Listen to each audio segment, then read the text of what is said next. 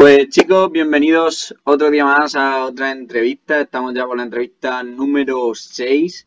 Esta vez tenemos a un chico con bastante, bastante experiencia, ya que ha hecho un montón de cosas. Y vamos a tocar temas voluntariados, temas asesorías ambientales y todo este tipo de cosas. Así que ya me callo y le doy paso a Nacho, bichólogo en redes sociales. Así que, Nacho, muchas gracias. Muchas gracias, un placer estar aquí.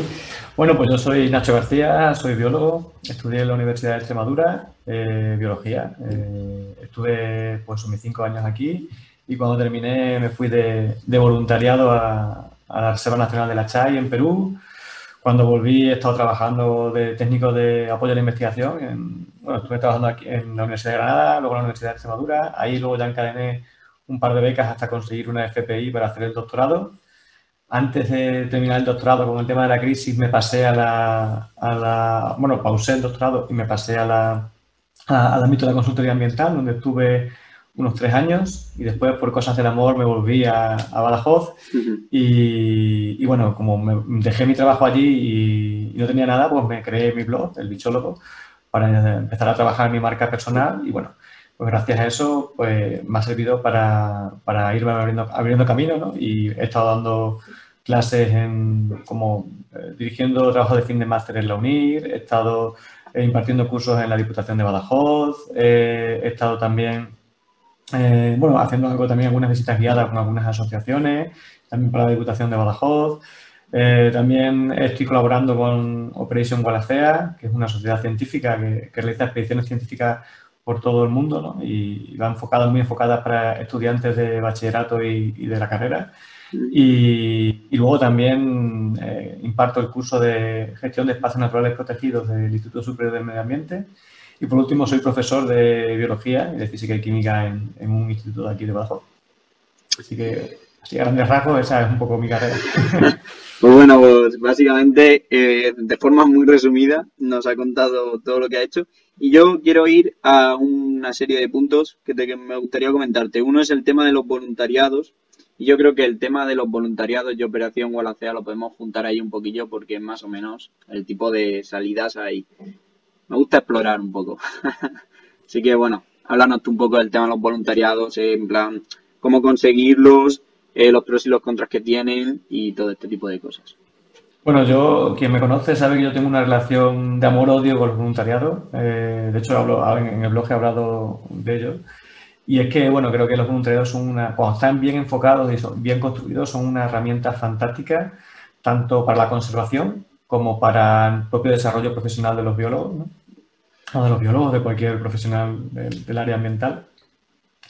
Pero claro, a veces se abusa de ellos, ¿no? Y, hay veces que hay proyectos que lo que hacen es enmascarar de voluntariado, bueno, pues eh, el, conseguir una plaza o, el trabajo de un profesional de balde, ¿no? Eh, sin, sin, pagar un duro. Entonces, creo que hay que tener cuidado. Además, eh, creo que los voluntariados están muy bien en la etapa inicial de nuestra carrera profesional pero que luego ya a veces nos autosaboteamos simplemente haciendo voluntariados y no poniendo en valor el trabajo que, hacemos nosotros, que, es muy importante ¿no? y, que, por tanto merece, merece que, se, nos pague. ¿no?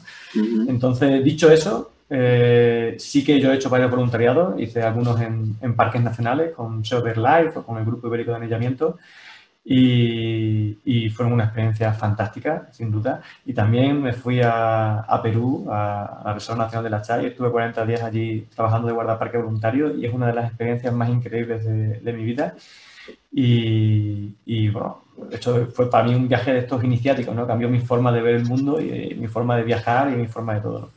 Entonces sí que en ese aspecto mm, creo que, que, tienen mucho valor ¿no? y, que creo que aportan muchísimo, muchísimo ¿no? a, todos los que una vez que hemos acabado la carrera no sabemos muy bien por dónde tirar. ¿no? Pero no solo por a nivel de, de, la experiencia profesional que adquiere, sino porque te permite hacer muchos contactos que normalmente no podrías hacer ya que están fuera de tu área de, de influencia. ¿no? Y hoy en día eh, creo que el, tema de los contactos profesionales es una de las mejores aproximaciones que podemos hacer al, mundo laboral, ¿no? porque de hecho hay por ahí estudios que dicen que alrededor del 70 o el 80% de las ofertas que hay de, empleo, no solo de ecología, sino de cualquier sector, no aparecen en, en, los portales de empleo estos que todos conocemos. Eh, sino que se mueven bueno, en círculos internos. ¿no? Y de hecho mi carrera es un buen ejemplo de eso, ya que muchísimos de los trabajos en los que he estado me ha llegado por algún conocido que, sabía de mí, que a veces amigos, a veces simplemente gente que me conocía y que con el que hablaba alguna vez y que conocía un poco, porque como los biólogos siempre estamos hablando de lo que hacemos, bueno, pues conocía más o menos mi trayectoria y demás, y se ha acordado de mí y me ha dicho, oye, mira, si te quieres presentar, o hay esta oferta, o mi jefe me ha dicho tal, y, y así conseguido un montón de trabajo. ¿no? Entonces yo creo que los voluntariados precisamente nos ayudan mucho en ese aspecto porque nos permite contactar con profesionales en activo que de otra manera no, no tendríamos acceso a ellos. Sí, sí, en eso estoy totalmente de acuerdo contigo. Y también un tema de cómo conseguir esos voluntariados, dónde me tengo que meter, en plan voluntariados en España y si luego quiero hacer un voluntariado como tú en Perú o otro en Australia o en la Conchinchina, ¿cómo puedo hacerlo para conseguirlos? Bueno, pues la verdad es que no existe un rincón del voluntario, ¿no? Pero, pero bueno, sí, sí, te puedo decir, por ejemplo, eh, que me acuerdo de acordar que hay un, hay un blog muy interesante que se llama eh, Voluntarios con Criterio, ¿no? que se llama, y que lo hace Elena, que es una chica fantástica, y, y precisamente ayuda a organizar voluntariados, con lo cual eh, os aconsejo que lo busquéis y, y, os informéis por ahí porque eso es una buena, una buena fuente de información. También es verdad que eh, casi todos los voluntariados los organizan ONGs. Eh, de, tipo de corte ambiental. Entonces, una buena forma de encontrar voluntariados es ir buscando esas ONGs porque casi todas tienen algún sistema de voluntariado. Sober Life, por ejemplo, colabora con la, red de parques nacionales de, España y, tienen todos los años algún, algún voluntariado en, casi todos los parques nacionales que, tenemos aquí en España. ¿no? Eh, si te quieres ir al extranjero, bueno, pues entonces sería ir buscando pues, ONGs que trabajen en, el área que, tú quieras. Eh, es muy conocido, por ejemplo, Costa Rica por el tema de las tortugas, ¿no? Hay un montón de, de ONGs que se dedican, bueno, pues a, pues a, cuidar de que no se polien los nidos de las tortugas, vigilar que, que nazcan bien los huevos, etcétera, que lleguen bien a, o sea, que nazcan bien las tortugas, que lleguen bien a la, al mar y demás. Entonces, es una buena forma contactando con ellos, también eh, es interesante. Hay algunas páginas donde podemos encontrar voluntariado, por ejemplo, mi colega Nando en biología.net, ahí uh recopila no solo voluntariado, sino también muchas ofertas de trabajo, eh, de prácticas y demás. Y entonces es un, es un, lugar ahí interesante donde puedes ir, también te sirve de referencia. De todas formas, bueno, sigue, sigue.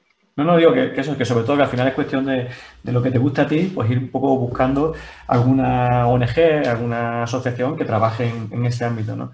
También, por ejemplo, hay otro voluntariado también bastante conocido, los de Fundación Mona en, Cataluña, ¿no? Que hacen estudios de, primates, porque yo tengo un centro donde rescatan a, primates que han estado, bueno, de, de, forma ilegal o que se han mantenido en malas condiciones, etcétera y hacen muchos estudios allí de, comportamiento ¿no? y tienen un programa de voluntariado muy interesante o en centros de cría en cautividad de, del lince o en, de quebrantahuesos, por ejemplo, también sé que ha habido voluntariado y en ese tipo de centros eh, parece es eh, muy interesante porque tener voluntarios que ayuden en, ciertas labores de monitorización, etcétera, etcétera. Bueno, de todas formas, chicos, también nos dejaremos en la descripción de, este vídeo un poco esos, eh, esas páginas donde podéis encontrar los voluntariados.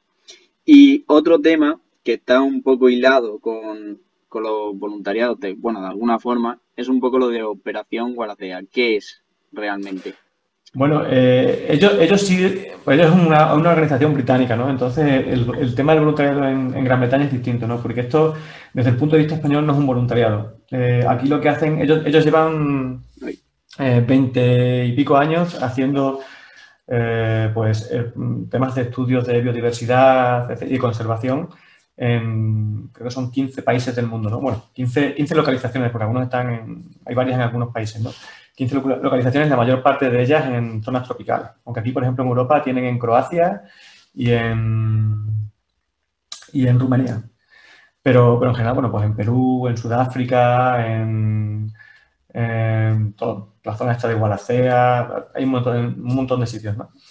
Pues eh, ellos lo que hacen es, para evitar eh, depender de fondos externos, lo que hacen es que cobran a estudiantes de bachillerato o de biología eh, su, digamos, su plaza en la, en la expedición y con ello eh, son los que se subvenciona pues, la investigación que está llevando a cabo. Entonces, cada año, pues, eh, no sé si eran 800 o, así de estudiantes se mueven en este tipo de expediciones, ¿no? Eh, suelen hacer varias, varias en, cada, en cada localización al año, alrededor de dos o tres. Y bueno, la verdad es que son, son expediciones que son caras porque estás 15 días, pero te incluye el, vuelo, te incluye la comida, alojamiento, eh, un curso de supervivencia en, en, la selva, un curso de buceo este del eh, Open Water este de buceo, eh, hay veces que incluyen, según qué sitio, te incluye también un curso de canopy, de acceso a, los árboles con, gente de la BBC y tal. Y bueno, el servicio médico también, eh, la, también los, todos los científicos que van van dando charlas cada día relacionadas con el currículo universitario o de, o de bachillerato y relacionadas con el proyecto que están llevando a cabo. ¿no? Con lo cual, las opciones, o sea, lo, que te enriquece ese tipo de viaje a nivel personal y profesional es increíble, ¿no? porque además tú participas en todos, todos los tipos de censos que se hacen, en todos los proyectos y con técnicas algunas que son muy punteras, ¿no? como, como el levantamiento 3D que hacen con cámaras eh, que graban así en estéreo eh, de los arrecifes de coral, por ejemplo, o con los, estos, los, paisajes sonoros que graban eh, en la selva, ¿no? para ir luego identificando en laboratorio los cantos de las distintas especies que aparecen y que si no sería muy difícil de ver en, estas selvas tan densas. ¿no? Y, entonces la verdad es que es, un, es una sociedad que lleva ya muchos años trabajando en esto, que han descubierto varias especies de vertebrados y de invertebrados nuevas para la ciencia y que ya llevan publicado como consecuencia de su trabajo, pues, no sé si eran alrededor de 350 artículos científicos. O sea que estamos hablando de gente, gente seria. los estándares, los estándares de calidad del Reino Unido son bastante más altos de lo que estamos aquí acostumbrados en, España. Vale, pues sí, más o menos yo creo que ha quedado bastante claro eh, lo que es la operación Guaracea. Y más o menos también me has hablado que has trabajado en una consultoría también que yo creo que este tema es muy, muy, pero que muy interesante para la gente que sea más de, de bota, o sea, que sea más de campo, ¿no? Entonces, eh, yo creo que también que nos expliques un poco cómo es trabajar en ese tipo de, empresas y realmente cómo es ese trabajo. Bueno, también he de decir que, esta es mi experiencia personal, ¿vale? Eh, eh, es verdad que en cada empresa se trabajará de forma distinta y no siempre todas tienen los mismos tipos de proyectos. Además, yo en mi caso he tenido mucha suerte porque ya os digo que este ha sido para mí uno de los trabajos que más han parecido al trabajo de mi sueño. Yo siempre he sido, se dice que eres de bota o de bata, ¿no? Eh, aunque es una división un poco artificial, pero es que yo soy de bota, bota, bota. Y, bueno, pues por diversas razones, ¿no? Pues a través de un contacto precisamente, eh, conseguí, me, dijeron que estaban buscando gente eh, que estuviese dispuesta a pasar mucho tiempo en el campo, mucho trabajo de campo, que iban a ser jornadas largas y en sitios aislados y que que supiese conducir un todoterreno y, y demás. Y cuanto más difícil parece que era lo, que proponían, más interesante me parecía.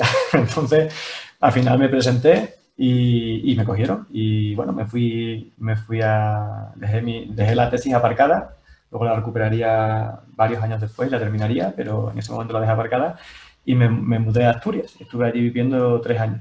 Y el trabajo de la consultoría, pues la verdad es que en, este caso fue súper, súper variado, porque claro, eh, ellos llevaban un proyecto súper tocho que era en unos dos envases que estaban construyendo en, el norte de Portugal y eso hacíamos todo el seguimiento ambiental, es decir, de vertebrados, invertebrados, eh, censos, mm, fototrampeo, de todo. O sea, y encima medidas compensatorias, por ejemplo, hacíamos también el tema de radioseguimiento de mirlo acuático, eran todas cosas que no había hecho en mi vida, pero que me, resultaban fascinantes, ¿no? Y además me permitían estar en sitios donde la gente no estaba eh, de, normal. O sea, que es que en sitios que a veces eran como pequeños paraísos privados, casi, además digo privados porque es que, es que cada vez que pasamos por allí nada más que estábamos yo y, quien viniese conmigo. O sea, que era, era alucinante, ¿no? Y, y la verdad es que para mí es una de las mejores experiencias que he tenido. Cosas que hemos hecho allí, bueno, eh, es verdad que teníamos algunos trabajos, o sea, la mayor parte de mi trabajo era de, campo, pero también es verdad que tenemos trabajo de gabinete, ¿no? a lo mejor llevamos una o dos semanas en oficina y ahí pues estamos redactando proyectos, sobre todo al final de, la temporada, ¿no? Cuando ya hemos terminado el trabajo de campo, pues hay que entregar los informes y eso te toca sí o sí.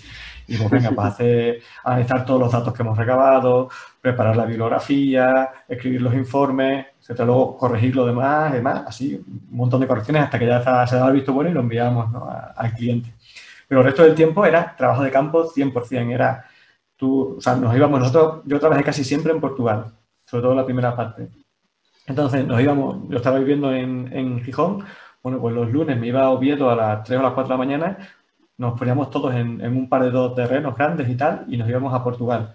Y estamos allí toda la semana viviendo en dos pisos, era como 10 personas que estábamos, y, o 15 personas viviendo en dos pisos, en plan gran hermano, y, y luego nos volvíamos el viernes cada uno a mochila a su hijo. Y la verdad que a nivel personal hice, tuve compañeros fantásticos con lo que disfrutamos muchísimo. Nos conocían ya ahí en el bar del pueblo, estábamos allí siempre ahí tomándonos la última. Y luego eh, el, el, trabajo de campo era, era alucinante, lo más súper variado. Yo sobre todo trabajé haciendo rastreo de mamíferos, eh, pero mamíferos pues, sobre todo ungulados la mayor parte del tiempo, pero también hacíamos temas de, específicos de lobo, de nutria y de desmán ibérico, que es una especie muy, o sea, un lobo ya conocemos que es una especie emblemática y protegida, pero el desmán ibérico es una especie muy amenazada que muy poca gente conoce y que es apasionante trabajar con ella. Con Nutria también hemos, trabajado mucho y en estos casos mi trabajo consistía en irme a pasear por el monte, una serie de transeptos que teníamos establecidos, que a veces los paseos eran, pues mejor a lo largo del día entre 18 y 24 kilómetros, pero, eran 24 kilómetros en, medio de, del campo, en medio de la naturaleza, unos paisajes espectaculares por la sierra, que era increíble. Eh, y buscando, bueno, excrementos y huellas de, mamíferos. Otras veces pues, nos dedicamos a poner cámaras de fotogrampeo en distintas zonas, las instalábamos y pasados 15 días o, 20 días íbamos y recopilábamos lo que había y en la oficina pues íbamos viendo qué, qué bichos habían salido o si teníamos la típico que te pasa de que te sale una ramita que se está moviendo y se ha, se ha disparado 2.000 fotos que te tienes que ir viendo a ver si, qué, es lo que ha pasado. Y también hemos hecho temas de radioseguimiento de mirlo acuático, que era pues eso, capturar un mirlo, ponerle un emisor y seguirlo con una antena ya directas direccionales y cuando se iba muy lejos, pues con la antena del coche y hasta que pitaba y sacabas la, la grande, ¿no? para saber y anotándolo ahí en cada posición, cada 10, 15 minutos, para saber exactamente dónde se movía, cuál era su área de campeo, etcétera, También hemos hecho eh, puntos de observación de aves, que era dos horas en un sitio con unas vistas espectaculares a, la montaña y, bueno, y, viendo las rapaces que iban pasando, o puntos de control de mamíferos que tienes que ir buscando los mamíferos que iban, iban pasando. Eh, pescas eléctricas que también hacíamos en, Portugal a veces, pero también en, otro, en otros proyectos que teníamos. El tema de desmán era también, hemos tenido desmán en, mucho, en muchas zonas, ¿no? Y, es también uno de los que más dicho que más cariño le tengo y en los que he pasado mis mejores momentos, también los más duros allí en la... Eso, porque, porque trabajar, sobre todo cuando hacíamos captura, trabajar con desmán es súper complicado. Tienes que, durante, durante la tarde tienes que ir colocando las nasas donde, donde se atrapan, colocándolas bien para que de una parte fuera del agua, para que el bicho no se ahogue si cae y demás. Pero luego por la noche tenías que estar despertándote cada dos horas para ir a revisarlos y en el caso de que hubiese alguno, pues estabas ahí pim pam, pim pam, pim pam, midiéndole, no sé qué, poniéndole un microchip para luego identificarlo como, el de los perros, que al final lo captura, le pasa, ah, pues mira, este lo, anillamos allí, este lo pusimos allá. Y, y, la verdad es que todo eso, bueno, pues durmiendo bajo las estrellas, yo recuerdo una época en concreto que era, pues, en mi hamaca, entre dos árboles, con el arroyo del, el arroyo del río, o sea, el arroyo del, del arroyo que teníamos al lado, eh, las estrellas sobre mí, los ciervos en la berrea, sonando ahí en los alrededores y cada dos horas pues, levantándome con el pipi pipi pipi del, del, reloj a ver si había caído desmán o no. Y la verdad es que es agotador, pero también es una maravilla, o sea, es una de las experiencias más fantásticas que tengo. O, o yendo en la Sierra de Gredo buscando desmán por, por unas gargantas de cuento de hadas en las que nada que estábamos mi compañero y yo y subiendo por la, por la sierra montaña arriba y siguiendo el río era alucinante. O sea, es que luego te volvías, hacías una foto y decías, pero es increíble que esté aquí, o sea, y me estén pagando por esto, ¿no?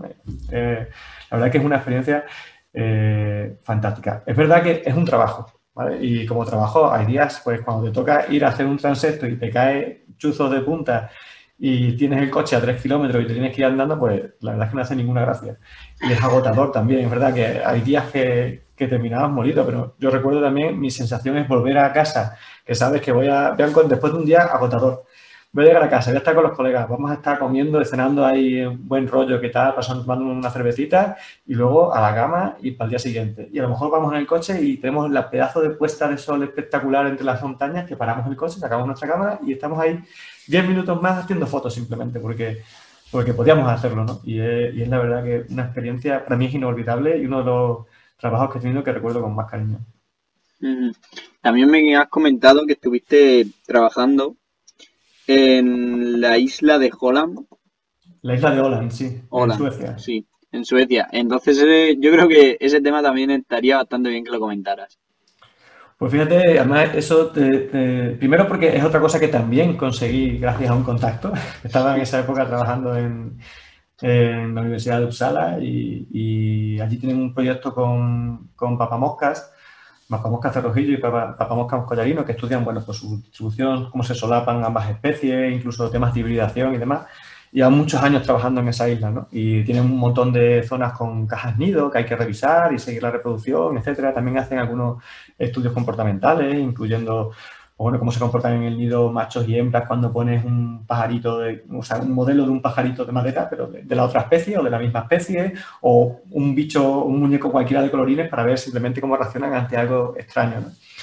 Y, la verdad es que fue una experiencia también increíble, ¿no? Primero porque también volví a tener la suerte de encontrarme con gente fantástica, porque también era trabajar a otro nivel. Aquí en España los sueldos son los que hay y los medios son los que hay. Allí teníamos coches para todos prácticamente, o sea, eh, me pagaron el alojamiento, la comida, el viaje, las vacunas, porque nos tuvimos que vacunar contra, contra mm, una, encefalopatía, una encefalopatía que hay por ahí centroeuropea, que justo pilla ahí y casi todas las garrapatas que te pican la tienen. Entonces tienes que ir vacunado. Y te pican, o sea, y garrapatas había, lo que no hay en los escritos, garrapatas y mosquitos, lo que no hay en los escritos.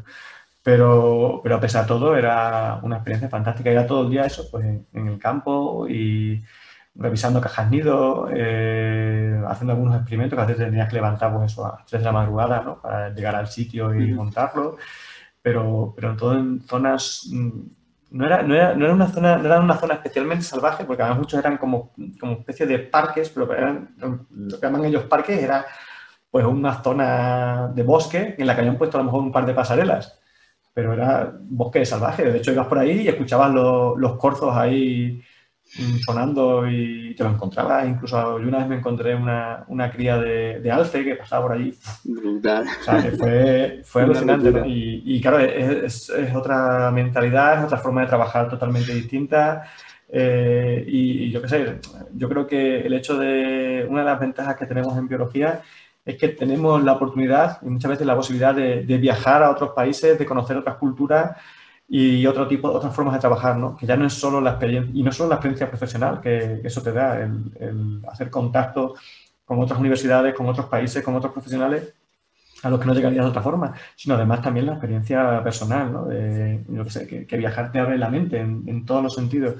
y, creo que eso es algo que los biólogos tenemos esa posibilidad, no es, no es sencillo y, a veces, bueno, pues será más o menos caro, pero si, si sabes organizar bien, eh, puedes viajar por relativamente poco dinero. ¿no? Y, yo creo que es una, una, oportunidad que nos ofrecen muchos otros trabajos ¿no? y que yo creo que nosotros deberíamos aprovecharlo. Porque además incluso hoy en día se valora mucho las estancias en el extranjero, eh, colaboraciones con otros equipos que no sean el tuyo, etcétera, y, y, durante la carrera y después de la carrera existen posibilidades de hacer este tipo de cosas.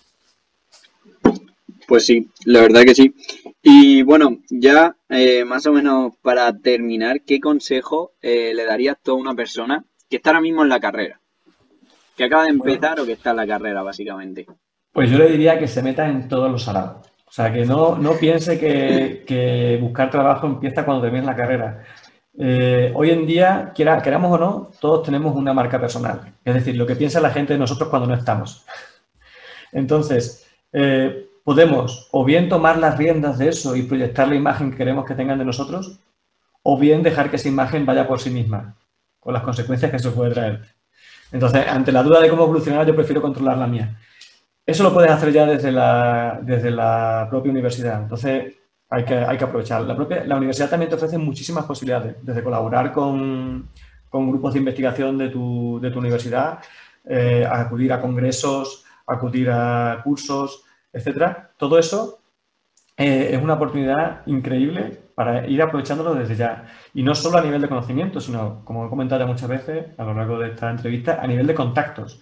La universidad te ofrece profesores, eh, la gente que imparte los cursos, eh, gente que te viene a dar charlas. Yo el voluntariado de Perú lo conseguí en una charla que vinieron a dar a la universidad y como muchas de las cosas de biólogos terminamos, tomando una cervecita después y hablando con él surgió la, la, oportunidad, bueno, de que dos meses después me dijo, oye, pues mira, como me dijiste que te interesaba ir a Perú, has salido una plaza, pues si te interesa, yo te dejo ahí una plaza voluntaria. Entonces, hay que estar en todos sitios, hay que estar en todos, todos, todos sitios. Y si te gusta un tema, métete de cabeza. Además, nada de lo que eliges va a estar escrito en piedra. Entonces, si algo no te gusta, bueno, pues puedes cambiar. O sea, nunca se es demasiado tarde para cambiar, y menos cuando estás en la carrera. Así que aprovechad todas las oportunidades que tengáis. No os desaniméis, no dejéis que os digan que, bueno, que, que biología solo tiene salida de educación. Mentira, hay 800 salidas.